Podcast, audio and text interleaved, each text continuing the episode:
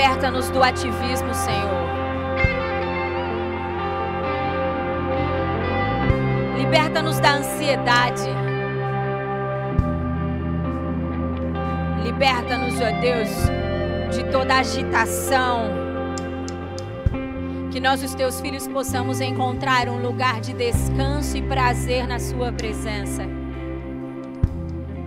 Sabe, meu irmão, o Senhor, quando nos chamou para o seu reino de luz. O Senhor, quando abriu os olhos do nosso coração para que nós pudéssemos entender quem Ele era, Ele não nos chamou para sermos escravos. Ele não nos chamou para sermos pessoas que geram resultados e resultados escravos. Não, não é essa a chamada do Senhor. A chamada do Senhor para a minha vida e para a sua vida é para um relacionamento. O pai procura filhos para se relacionar. O pai não tem mais uma tarefa para você. O pai quer o seu coração.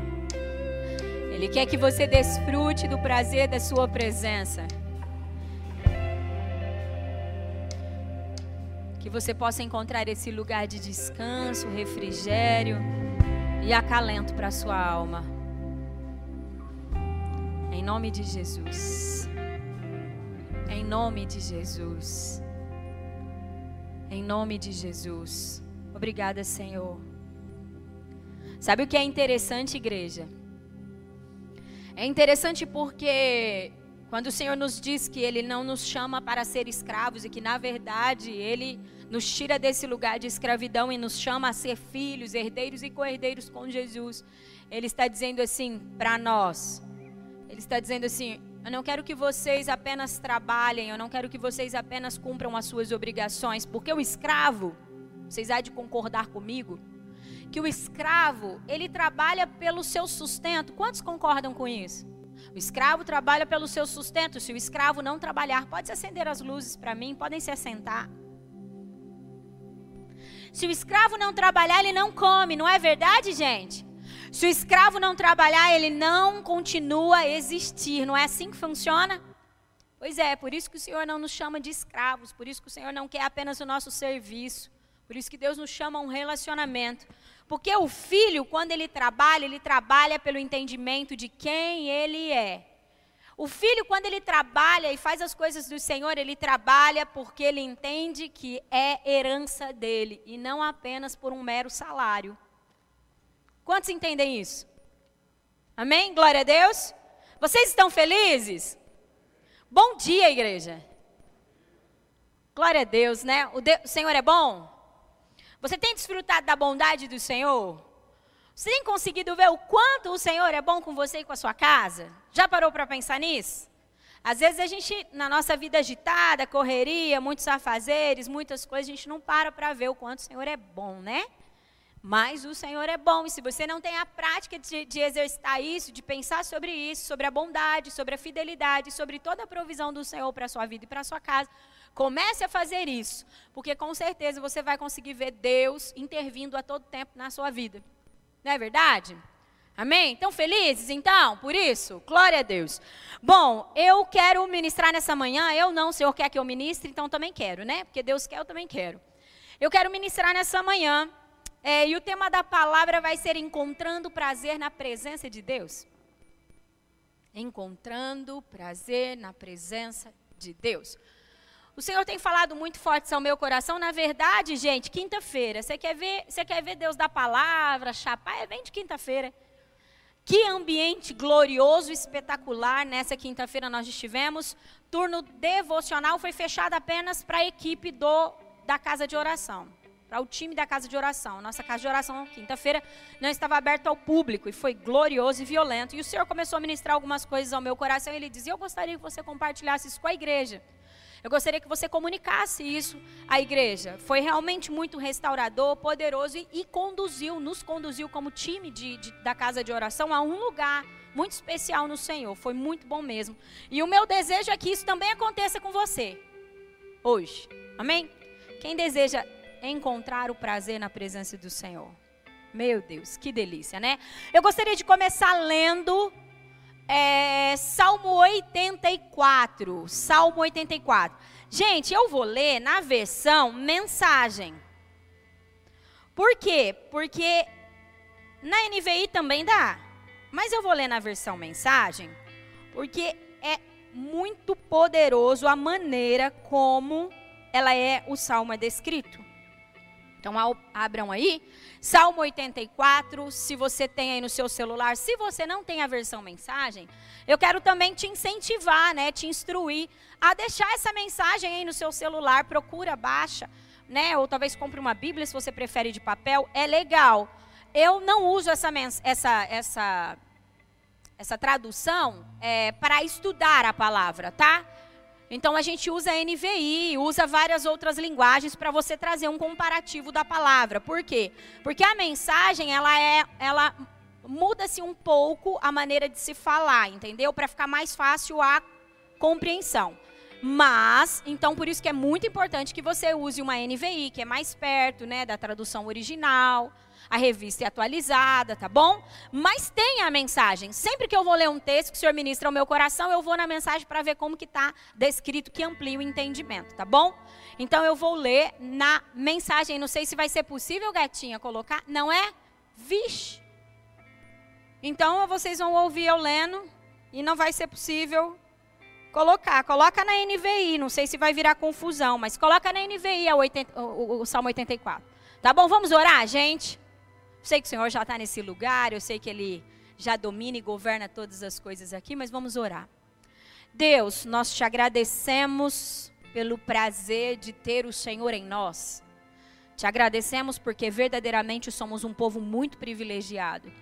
Ter Deus dentro de nós, ter os teus anjos trabalhando aqui em favor das nossas vidas, ter as tuas unções sendo liberadas, ó Deus, é um favor, é um privilégio.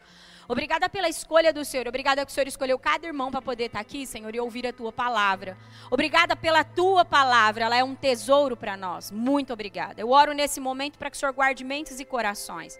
Que a sua presença seja tão poderosa a ponto de não haver distrações e roubos, ó Deus. Que tudo aquilo que o Senhor quer ensinar, tudo aquilo que o Senhor quer ministrar, tudo aquilo que o Senhor quer liberar sobre a vida dos teus filhos, atinja o objetivo, cumpra o propósito, Senhor. Por isso, Deus, em nome de Jesus, guarda de distração, de sono, Senhor, guarda o coração de cada um. Que o coração e a mente estejam preparados para a tua palavra, Pai, em nome de Jesus. Amém. Amém. Glória a Deus. Vamos ler então. Salmo 84. Vou ler na mensagem, tá bom? Mas vocês podem ir acompanhando aí. Diz o seguinte: Que bela casa, Senhor. Que bela casa, Senhor dos exércitos de anjos. Eu sempre quis morar num lugar assim. Eu sempre sonhei com um quarto em tua casa, onde eu pudesse cantar de alegria ao Deus vivo. Os passarinhos encontram espaço em tua casa, os pardais e as andorinhas fazem ninhos nos beirais. Eles botam ovos e criam seus filhotes cantando suas canções no lugar em que adoramos. Senhor dos exércitos de anjos, Rei, Deus. Como são abençoados por viver e cantar ali. Como são abençoados todos aqueles em quem habitas. A vida deles é a estrada pela qual transitas. Eles passeiam por vales solitários, descobrem riachos e encontram fontes frescas e lagoas transbordantes de chuva. Guiados, guiadas por Deus, essas estradas contornam as montanhas e lá em cima convergem em Sião. Deus está à vista. Ouve, ó Senhor dos exércitos de anjos, o Deus de Jacó, abre os ouvidos, estou orando. Observa nossos escudos reluzindo ao sol, nossa face brilhando com a tua unção. Um dia passado em tua casa, nesse lugar lindo de adoração, é melhor que várias temporadas nas ilhas mais belas. Prefiro esfregar o chão da casa do meu Deus a ser honrado no palácio do pecado. O Eterno é todo luz e soberania, generoso e glorioso. Ele não pressiona os seus companheiros de viagem, como com o Senhor dos exércitos de anjos. A travessia é tranquila. Amém? Deu para acompanhar? Glória a Deus. Louvado seja o nome do Senhor. Bom, o Senhor começou a falar para mim então a respeito de nós, como igreja, aprendermos a encontrar o prazer da Sua presença. E o Senhor começou a dizer para mim que uma das coisas que mais fez diferença na vida de Davi, quantos aqui se lembram que Davi foi conhecido como homem e é conhecido e sempre será conhecido como um homem segundo o coração de Deus, porque o próprio Deus trouxe essa declaração. Davi, um homem segundo o coração de Deus. E uma das diferenças de Davi, com toda certeza, aos demais homens daquela época, era o entendimento de quem Deus era para ele e é. Mas era porque Davi morreu, certo, gente? Então era. Davi tinha um entendimento de que estar à presença do Senhor era tudo o que ele precisava. Davi tinha um entendimento de que não apenas ele recebia o que ele precisava, mas ele conseguia encontrar um prazer na presença do Senhor. Se nós lermos Salmos, os Salmos que Davi é, escreveu, nós vamos contemplar isso. Davi sempre adorava e reconhecia a soberania, a grandiosidade e o privilégio de estar na presença do Senhor. Lene, por que, que você está dizendo isso? Eu estou dizendo isso porque nós, a igreja do Senhor, precisamos aprender a encontrar esse lugar, nesse, nesse ambiente, nesse mundo tão doido que nós estamos vivendo, do qual nós, tudo que fazemos, fazemos por, por um resultado, fazemos por uma necessidade de ter uma solução para algo.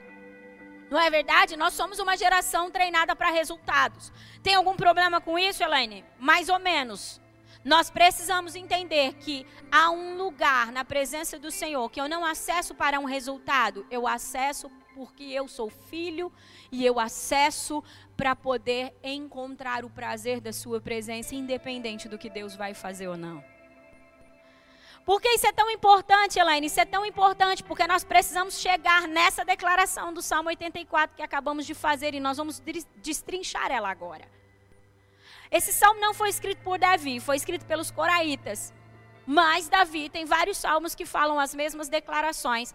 Davi também falava sobre isso. E na verdade, todos aqueles que acessam a presença do Senhor com o entendimento de que só o fato de estar à presença do Senhor basta, encontram esse lugar de prazer. Quantos estão entendendo? Todos aqueles que vão ao seu secreto e que acessam a presença do Senhor pelo simples fato de entender que tudo que precisa é estar à presença do Senhor, entram num lugar de prazer. É tão interessante, vocês sabem que até o nosso físico, com o nosso corpo físico, funciona dessa forma. Eu estou estudando um pouco sobre depressão, sobre como nós absurdamente roubados do prazer da presença. Quantos estão comigo? Diga assim comigo: quando eu acesso o lugar da presença do Senhor, por mera obrigação, eu perco o prazer da presença. Consegue entender isso? Nós não temos que orar porque somos crentes, nós não temos que ler a Bíblia porque somos crentes, nós não temos que ter uma palavra, nós temos o privilégio de orar, temos o privilégio de estudar a palavra. Por muitas vezes eu perguntava assim para a igreja: Quantos estão felizes? Aí, ah, estão felizes? Ah. Quantos estão empolgados? Vocês se lembram de eu dizer, quem está empolgado aqui em servir Jesus? Faz tempo que eu não falo isso, né? Quem está empolgado aqui em servir Jesus? E aí todo mundo, ah, é empolgante servir a Deus? Se servir a Deus não é para mim é uma obrigação, se servir a Deus para mim não é um meio onde eu encontro um pronto, se o fôlego acabar agora, eu não vou mais para o inferno, porque afinal de contas, todo domingo eu estou na igreja. Se servir a Deus não é isso para mim, eu encontro prazer na sua presença. Consegue entender? A chamada do Senhor para você estar aqui ouvindo a sua palavra não é para que você não vá para o inferno. Cristo foi à cruz, Cristo deu o grito de estar consumado, não para te livrar do inferno, porque ele não precisaria ter ido à cruz para fazer isso todo o trabalho de Jesus, todo o trabalho do teu Cristo, do nosso Cristo, do nosso Deus, do Deus poderoso, do Deus Emanuel, é para um relacionamento. E nós estamos perdendo muito nos nossos relacionamentos porque o colocamos na nossa lista de obrigações. E eu não estou dizendo para você, igreja, preste bastante atenção, eu não estou dizendo para você que você não tem que dizer para sua alma, vai orar assim bonitinha, porque a nossa alma, muitas vezes, ela prefere o Netflix. Muitas vezes nós preferimos fazer qualquer coisa menos estar na presença do Senhor. Por quê? Porque ainda somos roubados do entendimento do prazer. Pensa aí na sua mente agora algo que te gera muito prazer, algo que você gosta muito de fazer, vai. Se, se, se alguém chegasse em você e falasse, vamos fazer isso agora, isso ia falar, uau, que legal, que demais isso, seria incrível para mim. Pensou? É isso. É dessa forma. Quando nós temos o entendimento do prazer, daquilo, então, as outras ofertas, aquilo que está a nossa, não, não faz tanto sentido. Consegue entender? Então, o que, que acontece? Porque encontramos às vezes muito mais prazer ou achamos muito mais vantajoso entrar para assistir um filme. Eu não estou dizendo que você não deve fazer isso. Ou talvez fazer qualquer coisa é, que não seja orar, porque não reconhecemos o prazer da presença. Então, qualquer outra coisa é mais prazeroso do que o prazer de estar à sua presença. Todas as vezes que eu entro para o meu quarto, que eu fecho a porta, eu nunca sei o que Deus vai fazer. Eu não vou formatar da sua presença. Eu já vou para a palavra, gente. Deus eu não ia falar nada disso, não tem nada escrito aqui. Escuta o que eu vou te dizer. Todas as vezes que eu vou orar e falar com o meu Pai, com o meu Deus, com o Salvador e restaurador de toda a minha alma, que dá todo sentido para a minha existência, eu não vou formatada dizendo, vou orar sobre isso e falar isso e pedir isso e agradecer por isso. Eu vou. E eu começo no meu período de oração dizendo assim: Eu sou tão privilegiada de estar aqui, Senhor de poder falar com o Senhor. A maioria das minhas orações começam assim: obrigada, porque um dia o véu se rasgou e agora eu posso me relacionar com o Senhor. E então Deus começa a imprimir o seu coração no meu coração e as minhas palavras fluem conforme aquilo que Deus quer que eu ore e aquilo que eu faça. E eu saio desses lugares com o maior prazer de toda a minha vida. Não tem comparação estar à presença do Senhor com o real entendimento do que é isso. Não existe comparação. Vamos lá então para o capítulo e agora vou, vou falar sobre ele na mensagem, tá bom? Ele inicia assim: que bela casa, Senhor dos exércitos de anjo. Ou seja, quando ele se achega à presença do Senhor, a primeira coisa que ele vê é a beleza da presença. A primeira coisa que o salmista aqui faz é que bela casa, Senhor. Uau, que lugar incrível. Imagina você chegando numa mansão, algo que tipo é coisa de filme. Não vou falar de novela porque, ó, oh, filme. Aquela casa, aquela mansão, aquele lugar que você nunca acessou, nunca viu. Disse, uau, não tem como a gente não se maravilhar com um ambiente desse. Os filhos, quando chegam na presença do Senhor, eles já chegam maravilhados. Uau, que bela casa, Senhor do exército de anjos. Contemplam a beleza do Senhor e reconhecem quem Ele é. Você já parou para pensar que o Deus que você serve é Senhor do exército de anjos? Você já parou para pensar que um, um anjo da menor hierarquia que existe tem o poder de destruir você assim?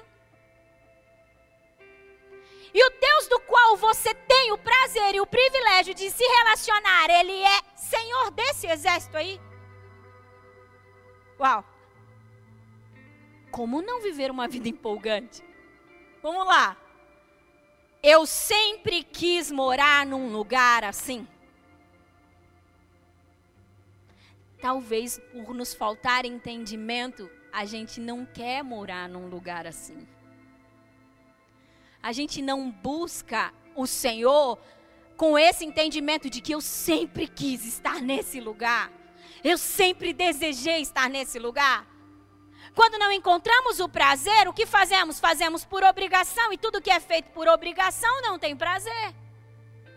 Quando você vai ao seu trabalho com prazer, entendendo que você tem o privilégio de trabalhar e viver com aquelas pessoas, é muito diferente de quando você vai para o seu trabalho com obrigação. Que saco, eu tenho que ficar lá até 6 horas da tarde, aguentando aquele povo. Não é verdade, gente? Quantos estão comigo? E aí ele diz: Quantos estão comigo? Todo mundo bem? Quem está com sono aí? Levanta a mão. Não, fica de pé se estiver com sono, porque é demônio. Tá bom? Tá muito tarde e calor para a gente estar tá com sono. Vamos lá. E aí ele traz essa declaração: Eu sempre quis morar num lugar assim. Olha o que ele diz: Ele diz assim, ó, Eu sempre sonhei com um quarto em tua casa, onde eu pudesse cantar de alegria ao Deus vivo. Meu irmão, quando você sonha com algo, você está o quê? Quando você sonha aí para um lugar, sonha estar em um lugar, você está o quê? Desejando. Diga comigo, desejando. Então ele está dizendo assim: eu sempre, quando ele se contempla a beleza e declara, eu sempre quis morar num lugar desse, ou seja, eu sempre quis estar aqui, esse é o meu lugar. Aí ele diz: Eu sempre sonhei, ou seja, eu sempre desejei com o quarto. O quarto é qual lugar da sua casa? O quarto. O lugar da intimidade. O quarto não é um lugar que qualquer pessoa acessa, é? Então, sabe o que, que o salmista está dizendo? O salmista está dizendo assim: Eu sempre desejei o lugar da intimidade na tua casa. Ou seja, aonde o Senhor está, aonde o Senhor mora, aonde a sua presença é real. Aonde é o seu lugar? A casa de Deus. É o lugar onde Deus está, onde a presença do Senhor é real. Eu sempre desejei, eu sempre quis estar no lugar da intimidade, onde eu pudesse cantar de alegria ao Deus vivo. Quem canta com alegria, canta com, diga, prazer. Quando você canta com alegria, você canta com prazer. Você não canta porque tem uma banda que está te conduzindo a isso. Você não canta porque você está lendo letras que passam por aqui. Você canta porque você está num lugar de intimidade. Porque você sempre sonhou cantar para Ele. Então você canta com todo o seu coração. Você canta com prazer. Você canta com alegria. E ele continua. Os passarinhos encontram espaço em tua casa, os pardais e as andorinhas fazem ninho nos beirais. Eles botam ovos e criam seus filhotes cantando suas canções no lugar em que adoramos. Ou seja, até os passarinhos e os pardais, até eles encontram um lugar na tua presença. E muitas vezes os filhos não encontram. Porque a natureza tem prazer em adorar ao seu Criador, você sabia disso? Você sabia que um passarinho, quando ele canta, ele está reconhecendo a grandiosidade do seu Criador? Você sabia que quando uma planta solta sua folha verde, solta sua flor, ela está revelando a beleza do seu Criador? E ele está dizendo: a natureza, os passarinhos e os pardais encontram um lugar para te adorar, eles cantam a tua presença cantam das tuas canções no lugar em que adoramos. Uau!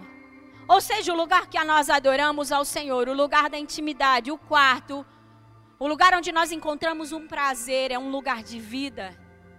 É um lugar onde tudo converge a Ele. Tudo, os passarinhos cantam, os filhos cantam em prazer, em adoração ao Senhor e tudo se converge a Ele. E ele continua dizendo assim: Senhor dos exércitos de anjo. Quando estamos na presença do Senhor, com real prazer e com real entendimento, nós conseguimos contemplar a realidade de quem Deus é. Por que, que muitos crentes, muitos filhos, pessoas de 20 anos de igreja, que há muito tempo frequentam a igreja, não sabem a realidade de quem é o Deus que serve? Tem muita gente que não sabe qual, quem é o Deus do qual ele diz se relacionar. Sabe por quê? Porque nunca acessou a presença do Senhor com prazer, acessou porque mandaram, porque falaram, por obrigação, porque tinha algo que precisava desenvolver. Quantas vezes nós acessamos a presença do Senhor assim, Senhor, eu tenho tanta conta para pagar.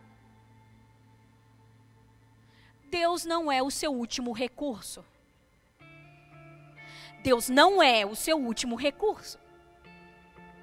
Senhor, o meu casamento está destruído. Deus não é o seu último recurso. Ele é o primeiro lugar, a primeira pessoa a ser acessada para qualquer coisa da sua vida.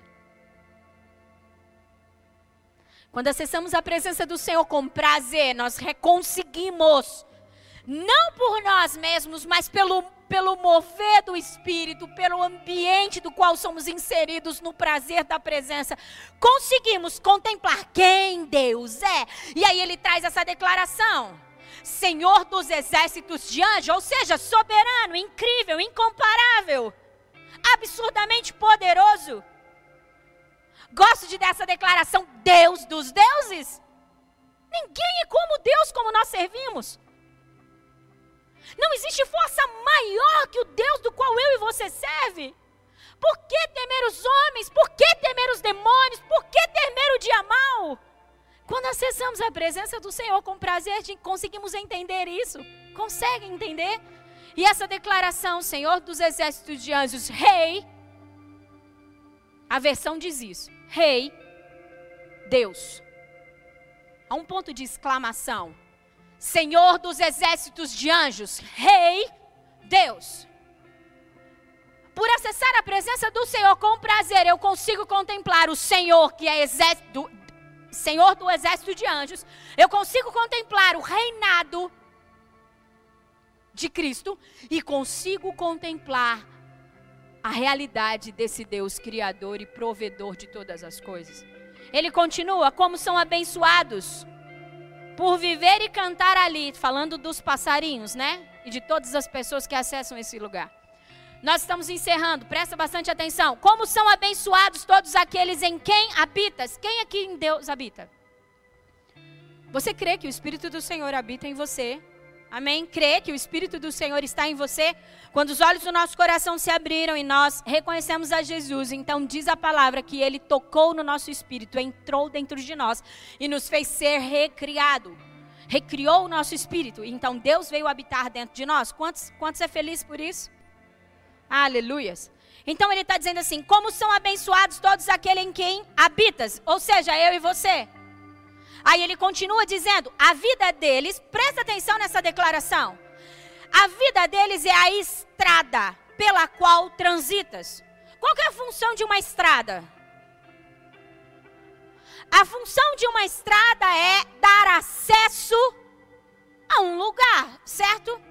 Ele está dizendo assim: como são abençoados todos aqueles em quem habitas, essas pessoas do qual Deus habita a vida dessas pessoas é a estrada, ou seja, é o caminho do qual o próprio Deus, Senhor do exército de anjos, Rei e Deus, transitas. Então Deus está dizendo assim, o salmista está reconhecendo: eu tenho o Senhor dentro de mim e o Senhor transita em mim, o Senhor passeia, o Senhor acessa, o Senhor cria caminhos, o Senhor faz coisas através de mim. Eu sou a sua estrada pela qual o Senhor transita. Você está feliz por isso? Deus deseja transitar em você, através de você. Deus te deseja fazer, Deus deseja fazer de você um caminho. Um caminho que dá acesso à sua presença para todos aqueles que precisarem disso. E ele continua dizendo: Olha que interessante que essa parte, como são abençoados todos aqueles em quem habitas, a vida deles é a estrada, nós somos a estrada dele, né? Pela qual transita. Olha, na NVI é o versículo 5. Na NVI, é, é, esse versículo diz o seguinte: Como são felizes os que em ti encontram força e os que são peregrinos de coração. Sabe o que é um peregrino de coração? Uma, um peregrino, na verdade, é um romeiro. Um romeiro é um indivíduo andante, ou seja, ele não tem raízes em um lugar.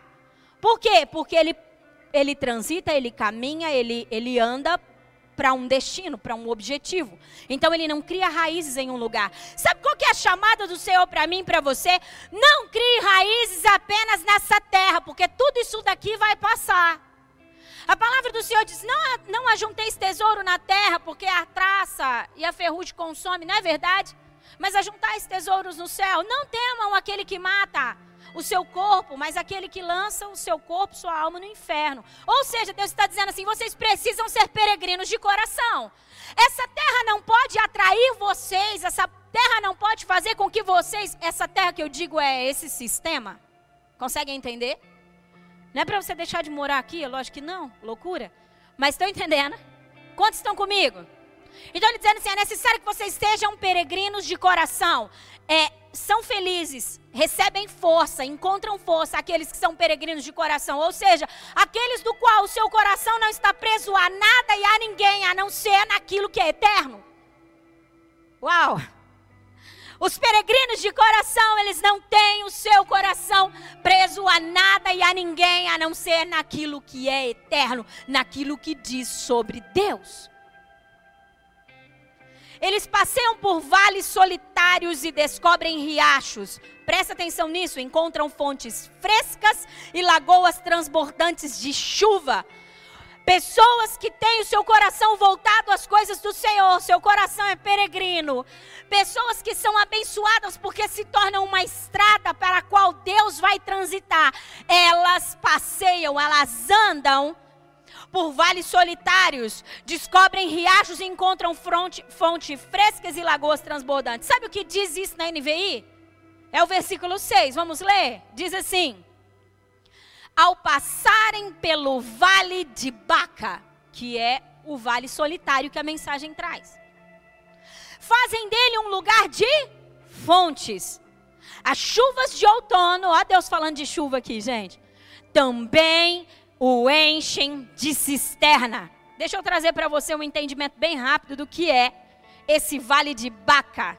Vale de Baca era um trecho muito difícil que os israelitas precisavam passar para acessar Jerusalém e ir ao lugar de adoração. Quando os israelitas se reuniam e iam a Jerusalém para render ao Senhor adoração, para levar ofertas ao Senhor, eles passavam pelo vale de Baca. É um trecho extremamente difícil, extremamente.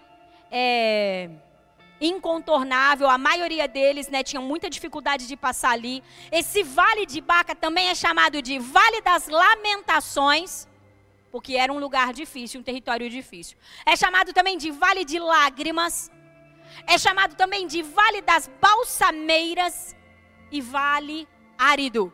Ou seja, um lugar difícil de passar com a família e com os animais, e um lugar bastante seco de bastante escassez de água. E aí, o que, que esses, esses israelitas faziam? Quando eles chegavam no Vale de Baca, eles cavavam cisternas. E eles cavavam cisternas para poder ter, tirar água para sua família, para os seus animais beberem. Era um lugar bem difícil. Então, eles cavavam cisternas. Por isso que nós lemos aqui eles dizendo que as chuvas de outono também enchem as suas cisternas. Ou seja, os buracos e os poços que os israelitas cavavam para poder ter água para eles e para seus animais. E o que, que, é interessante? Baca é uma palavra hebraica que significa choro, lágrima. E o que, que tinha no vale de Baca, além de sequidão, além de um lugar árido? No vale de Baca tinha as balsameiras, ou seja, as plantas que eram bálsamo, que significa Bálsamo significa, figuramente, alívio, conforto.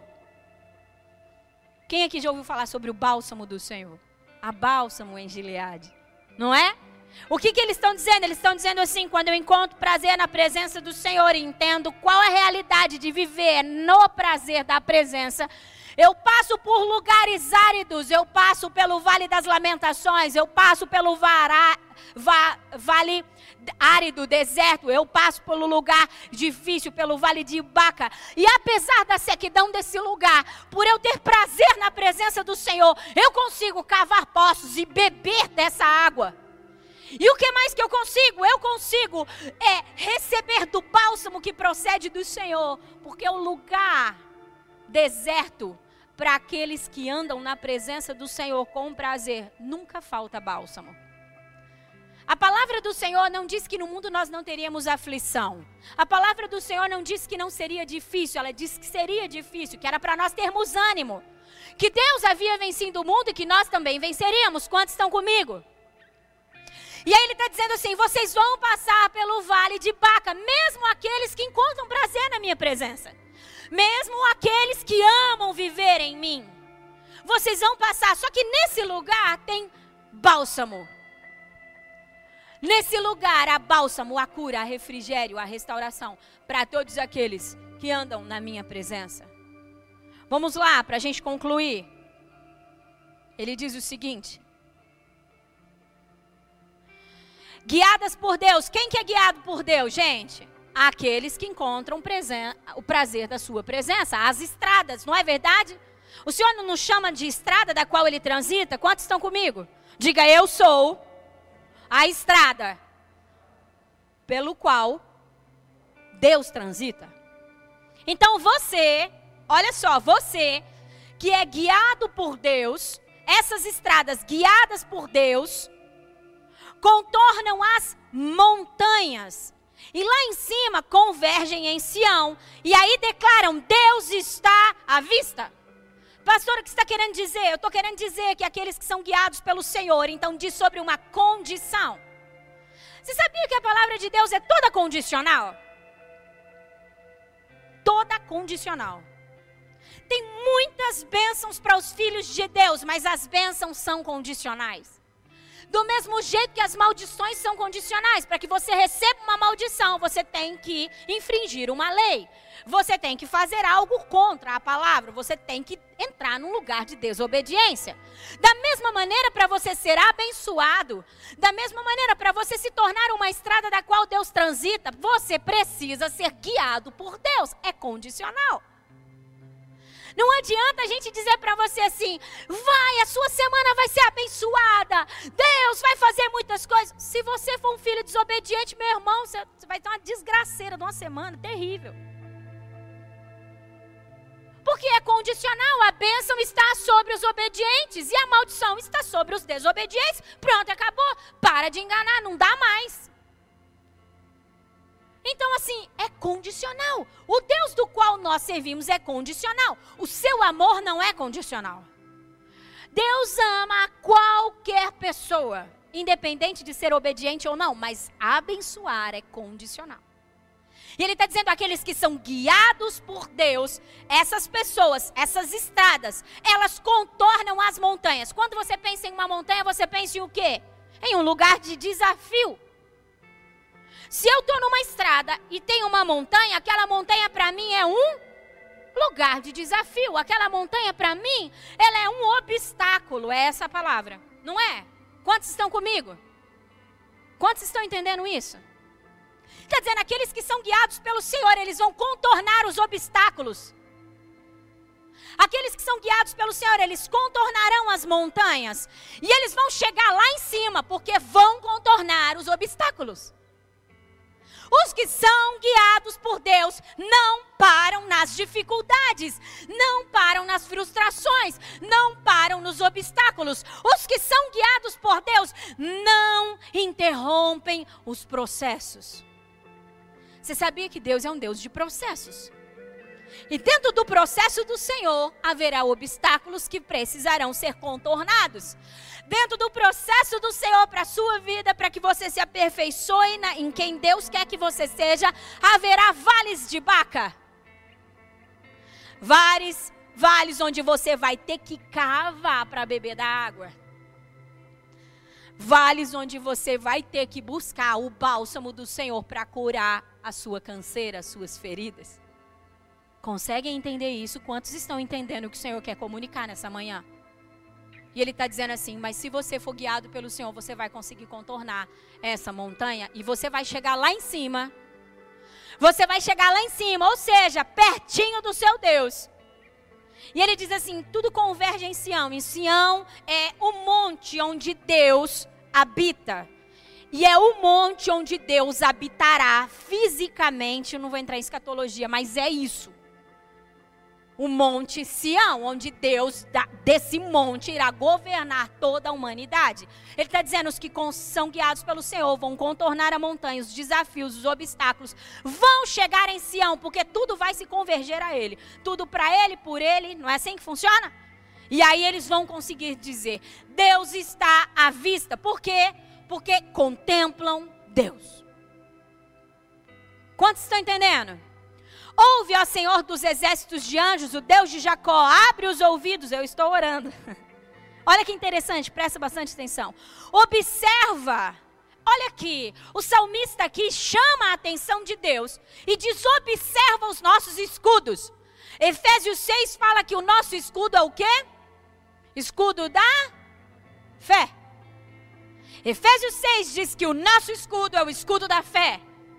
Não é isso? Capacete da salvação, couraça da justiça.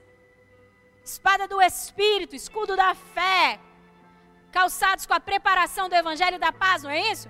Então ele diz, olha aqui que interessante, ele diz, observa os nossos escudos, ou seja, Deus sabe como que nós estamos juntos do Senhor com prazer, com fé. Observa os nossos escudos. E aí, sabe o que é interessante? Olha o que ele diz, gente, presta atenção.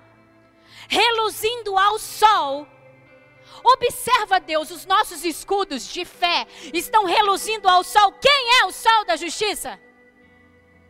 Quem é o sol da justiça, igreja? O próprio Deus é o sol da justiça, é isso que a palavra do Senhor diz. Então ele diz assim: reluzindo, os, o escudo da minha fé reluz em quem você é. Dá uma olhada, ele fala, a nossa face está brilhando da tua unção. Quem se achega com fé, com prazer, a presença do sol da justiça tem a sua vida totalmente transformada. Para ser alguém bonito e transmitir a alegria do Senhor, não vai precisar de um filtro de Instagram. Não vai precisar de muitas curtidas. Não vai precisar de comentários de que você é demais. Quem acessa a presença do Deus Criador, Rei, Deus, Senhor do exército de anjos com fé, tem o próprio Deus reluzindo em você e a sua face brilha pela unção. Nós queremos tanta unção. Quem aqui deseja unção? Encontre um lugar de prazer na presença. Não busque pela unção. O salmista começou encontrando um lugar à presença, ele não foi por causa da unção. Hebreus capítulo 11, presta atenção, nós vamos continuar. Hebreus capítulo 11, versículo 6 diz algo muito violento, que nós já estamos cansados de ouvir. Mas diz assim: sem fé é impossível agradar a Deus, ou seja, não vai reluzir o sol. Tudo bem? Pois quem dele se aproxima precisa crer que ele existe que recompensa aqueles que o buscam. Uau! Você sabia que todas as vezes que eu e você acessamos a presença do Senhor, mesmo sem entendimento, mesmo porque estamos precisando de algo, mesmo sem prazer, mesmo do jeito que às vezes a gente acessou a presença do Senhor, você sabia que você nunca sai de mãos vazias? E você sabia que por isso, por nunca sair de mãos vazias, você não consegue entender que você de, poderia ter recebido muito mais, mas recebeu uma pe pequena porção? É isso que eu quero dizer. Eu acho que a essência dessa palavra é isso, sabia? A palavra do Senhor diz que todos aqueles que se aproximam dele com fé precisam crer que Ele é um Deus galardoador. Ou seja, quando você chega diante do Senhor com as suas muitas preocupações, quando você chega à presença do Senhor com seus muitos pedidos, sem o real prazer da presença, você vai ser abençoado. Mas você poderia ser absurdamente abençoado. Você poderia sair dali não apenas com a solução do seu problema, você poderia sair dali sendo verdadeiramente uma estrada de poder da qual Deus transita não tem prazer maior do que ser usado pelo Senhor. Não existe nada mais prazeroso na vida do que ter a sua face brilhando com a sua unção. Não tem. E não, por isso que se você deseja ser alguém usado pelo Senhor, precisa encontrar um lugar de prazer. A unção e o poder flui de uma maneira tranquila, sem obrigação, aqueles que encontram prazer. Conseguem entender isso? Amém? Quantos estão comigo?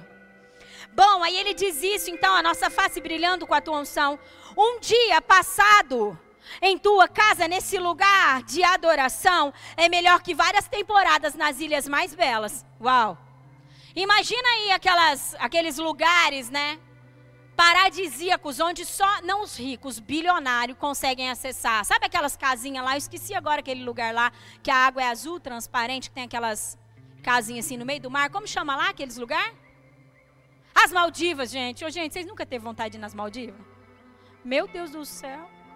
Ele está dizendo assim, ó. Mesmo que se me fosse ofertado ir às Maldivas, eu encontraria maior presença em você, Senhor. Ele está dizendo isso.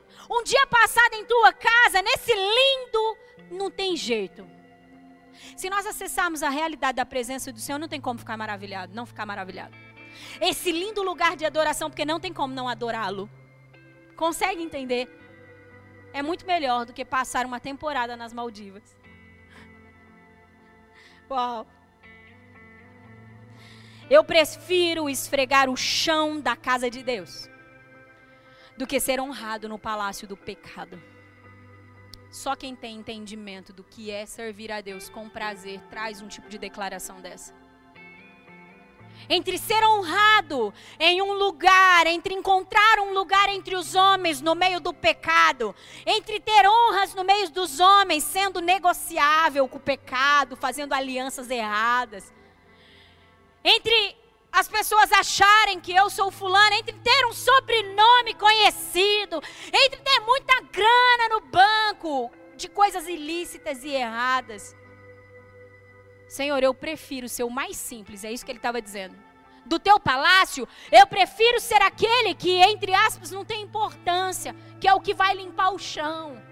Eu encontro mais prazer em limpar o chão na tua casa do que ser reconhecido no palácio dos pecadores. Meu Deus do céu. A igreja precisa entrar nesse lugar. Por que, que, a igreja precisa entrar nesse lugar? Porque tem uma chamada de um Deus muito poderoso que está esperando que a noiva responda a Ele, para que a noiva se torne a estrada pelo qual ele vai transitar, para que a noiva tenha o seu rosto reluzindo pela sua unção. E não tem um caminho que nos leva a esse lugar se não for um caminho de prazer. Você precisa orar e clamar ao Senhor por esse prazer. Eu já vou encerrar. O eterno é todo luz e soberania, generoso e glorioso. São, são sentimentos que vão gerando no coração, sendo gerado no coração do salmista pela contemplação e pelo relacionamento que ele tem. Se você não sente que Deus é isso, porque você não está se relacionando com Deus. Se é muito difícil para você, ou se você só traz declaração sobre a grandiosidade, a generosidade, a beleza e o poder de Deus quando você está nesse ambiente, porque você é motivado, incentivado a fazer isso, você não está se relacionando com o Senhor. Quantos estão entendendo? Se você só fala, diga que Deus é grande, você Deus é grande e poderoso. Comece a falar, comece a agradecer ao Senhor. Se você só tem esses momentos aqui, quando alguém está te ordenando fazer isso, você não está se relacionando com Deus. Porque quando você se relaciona com prazer, os sentimentos e as realidades de quem Deus é, eles começam a brotar e é involuntário. Um homem que ama sua esposa, ele não ele não pensa assim, nossa, eu vou declarar que eu amo a minha esposa, é involuntário. Uma mulher que ama o seu esposo é involuntária, ela declara: Eu te amo, meu amor. Um filho que ama o seu pai, que ama o seu Deus, é involuntário: Eu te amo. Puxa, mas o Senhor é grande. Uau, como o Senhor é poderoso. Ninguém é como o Senhor. Por quê? Porque contempla a realidade desse Deus. E olha que interessante, ele diz: não ele, Deus, não pressiona os seus companheiros de viagem. Você sabia que você está numa viagem aqui? Você já parou para pensar que o que nós estamos vivendo é uma viagem para a eternidade? Você já parou para pensar que se o teu fôlego de vida acabar agora, você vai para um lugar eterno? Então você está em viagem. Às vezes nós vamos viajar, passamos, sei lá, uma semana, três, quatro dias na praia, você está em viagem, curte o, o ambiente e tudo mais, não é? Mas depois você vai voltar para a sua casa, para o seu destino, para o seu lugar, não é assim? É isso que está acontecendo com a gente. Nós estamos em viagem e haverá o dia e haverá o momento, e Deus sabe qual será o momento de cada um da qual nós chegaremos à nossa casa eterna, ao nosso destino final. E como nós estamos curtindo essa viagem? Como nós estamos fazendo? Será que nós estamos sendo negligentes a essa viagem? Será que nós estamos encontrando prazer na presença do Senhor? É isso muito importante. Ele diz que o Senhor não pressiona os seus companheiros de viagem. Sabe por que, que Deus não pressiona? Nós muitas vezes nos pressionamos com a nossa espiritualidade porque queremos ser alguém entre os homens. Presta atenção nisso que eu vou falar, que nós já vamos levantar para orar.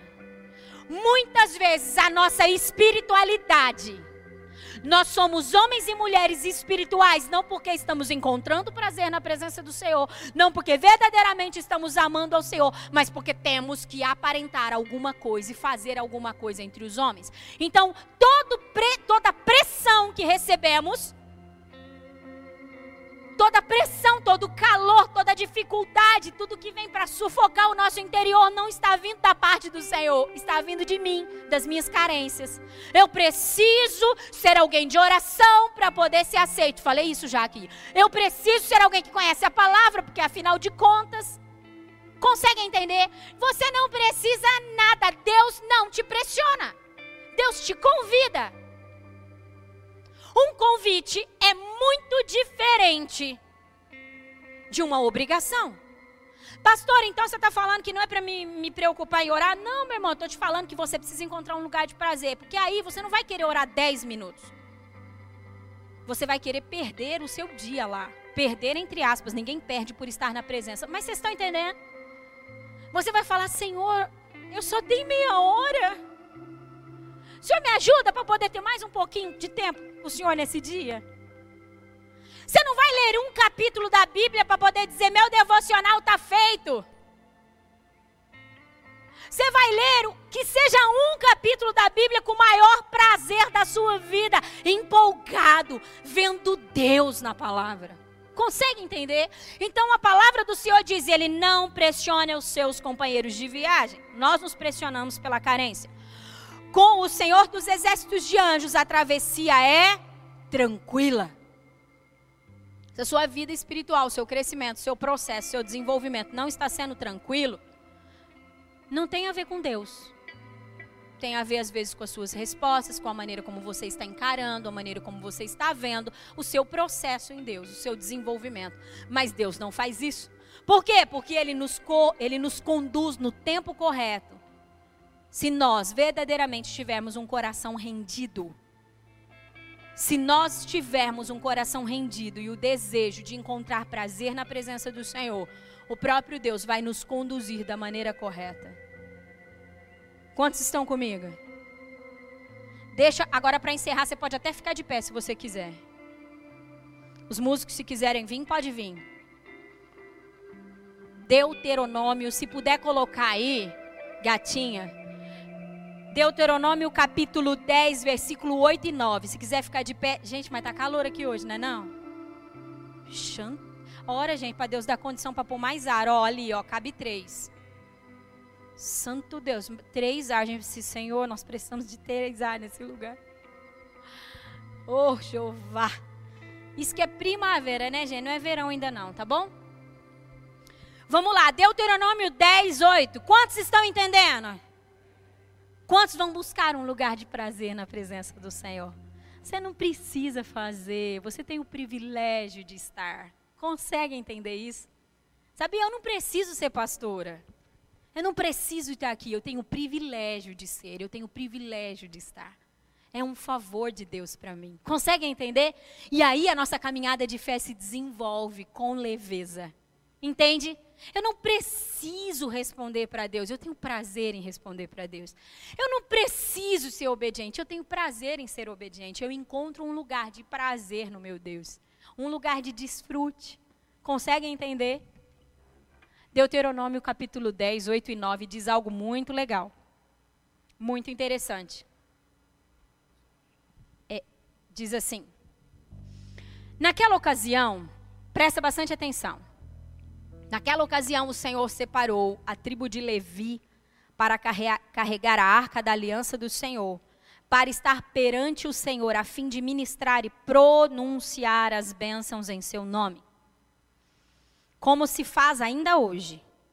É por isso que os levitas, então presta atenção, foi separado para os levitas o carregar da arca da aliança do Senhor. Não foi isso que a gente leu? Vocês sabem o que é a arca da aliança do Senhor naquele tempo? Então vai responder, o que é a arca do Senhor naquele tempo? Hã? Era a presença do Senhor. A arca simbolizava a presença. E os levitas foram separados para carregar a presença. Tudo bem? Então ele diz assim: a fim de ministrar e pronunciar a benção em seu nome. Como se faz ainda hoje. É por isso que os levitas, é por isso. É por isso que, porque eles foram separados para levar a presença. É por isso que os levitas não têm nenhuma porção de terra ou herança entre os irmãos. O Senhor é a sua herança, conforme o Senhor, o seu Deus, lhe prometeu. Conseguem entender isso?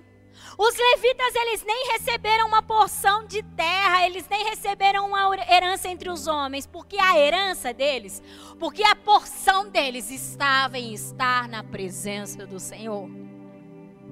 E nós nos preocupamos com tantas coisas, só não nos preocupamos com a presença do Senhor.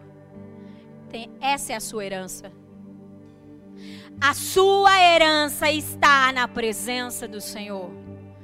Se você entrar nesse lugar com prazer, se você entrar nesse lugar, você pode receber toda a cura, toda a libertação, toda a restauração, todo o privilégio, todo o entendimento. Sabe o que eu creio que o Espírito do Senhor quer fazer com uma palavra dessa que eu liberei agora? Ele quer mudar a sua espiritualidade. Sabe o que eu acredito que o Senhor está querendo fazer com você? Ele está querendo mudar a sua maneira de encarar isso que você chama de religião. Eu não sei o quanto você consegue entender o quanto profundo, o quanto é privilégio e o quanto isso é glorioso. Eu não sei se você consegue entender. Eu consigo entender assim, é assim na minha vida. Deus está querendo que você seja livre na sua presença. Não é possível, não, não é possível entrar com prazer na sua presença e não ser livre. Há uma chamada do Senhor para você. Encontre prazer na minha presença. Receba toda a cura, tudo aquilo que você precisa. Não precisa acessar por causa da cura, a cura vem. Não precisa acessar para que os seus traumas sejam restaurados e curados, para que isso seja removido da sua vida. Vai acontecer. Porque todos aqueles que se achegam à presença do Senhor recebem dele o bálsamo, a cura, a restauração, a libertação, a identidade. Há uma guerra violenta. Nós já vamos orar Presta atenção. Há uma guerra violenta na humanidade para saber a sua identidade. Todo mundo quer saber quem é. Eu vou te dar o método mais eficaz, mais prazeroso, mais rápido, mais incrível e poderoso. O prazer da presença. Porque quando com prazer você acessa ele, ele te conta quem você é nem precisa de métodos para isso. Não precisa preencher formulário. Não precisa. Entende? Tem um Deus que sabe a exatidão de quem você é e ele está doido para te contar sobre isso. Quantos estão comigo? Vamos orar então sobre isso. Vamos clamar ao Senhor agora. Comece a orar pelo prazer da, pra, da presença. Comece a pedir perdão pelas vezes que você acessou a sua presença sem esse entendimento Começa a pedir perdão a Ele. Ô oh, Jesus, me perdoa. Quantas vezes eu acessei o Senhor porque eu precisava orar, porque se eu não orasse eu ia me sentir culpado. Quantas vezes eu fechei a porta do meu quarto, quantas vezes eu peguei a Bíblia e disse: "Nossa, eu tenho que aprender, afinal de contas, né? Eu eu tenho um estudo para passar, ou eu tenho algo para comunicar". Quantas vezes? Porque alguém está no meu pé falando que eu preciso ler a Bíblia.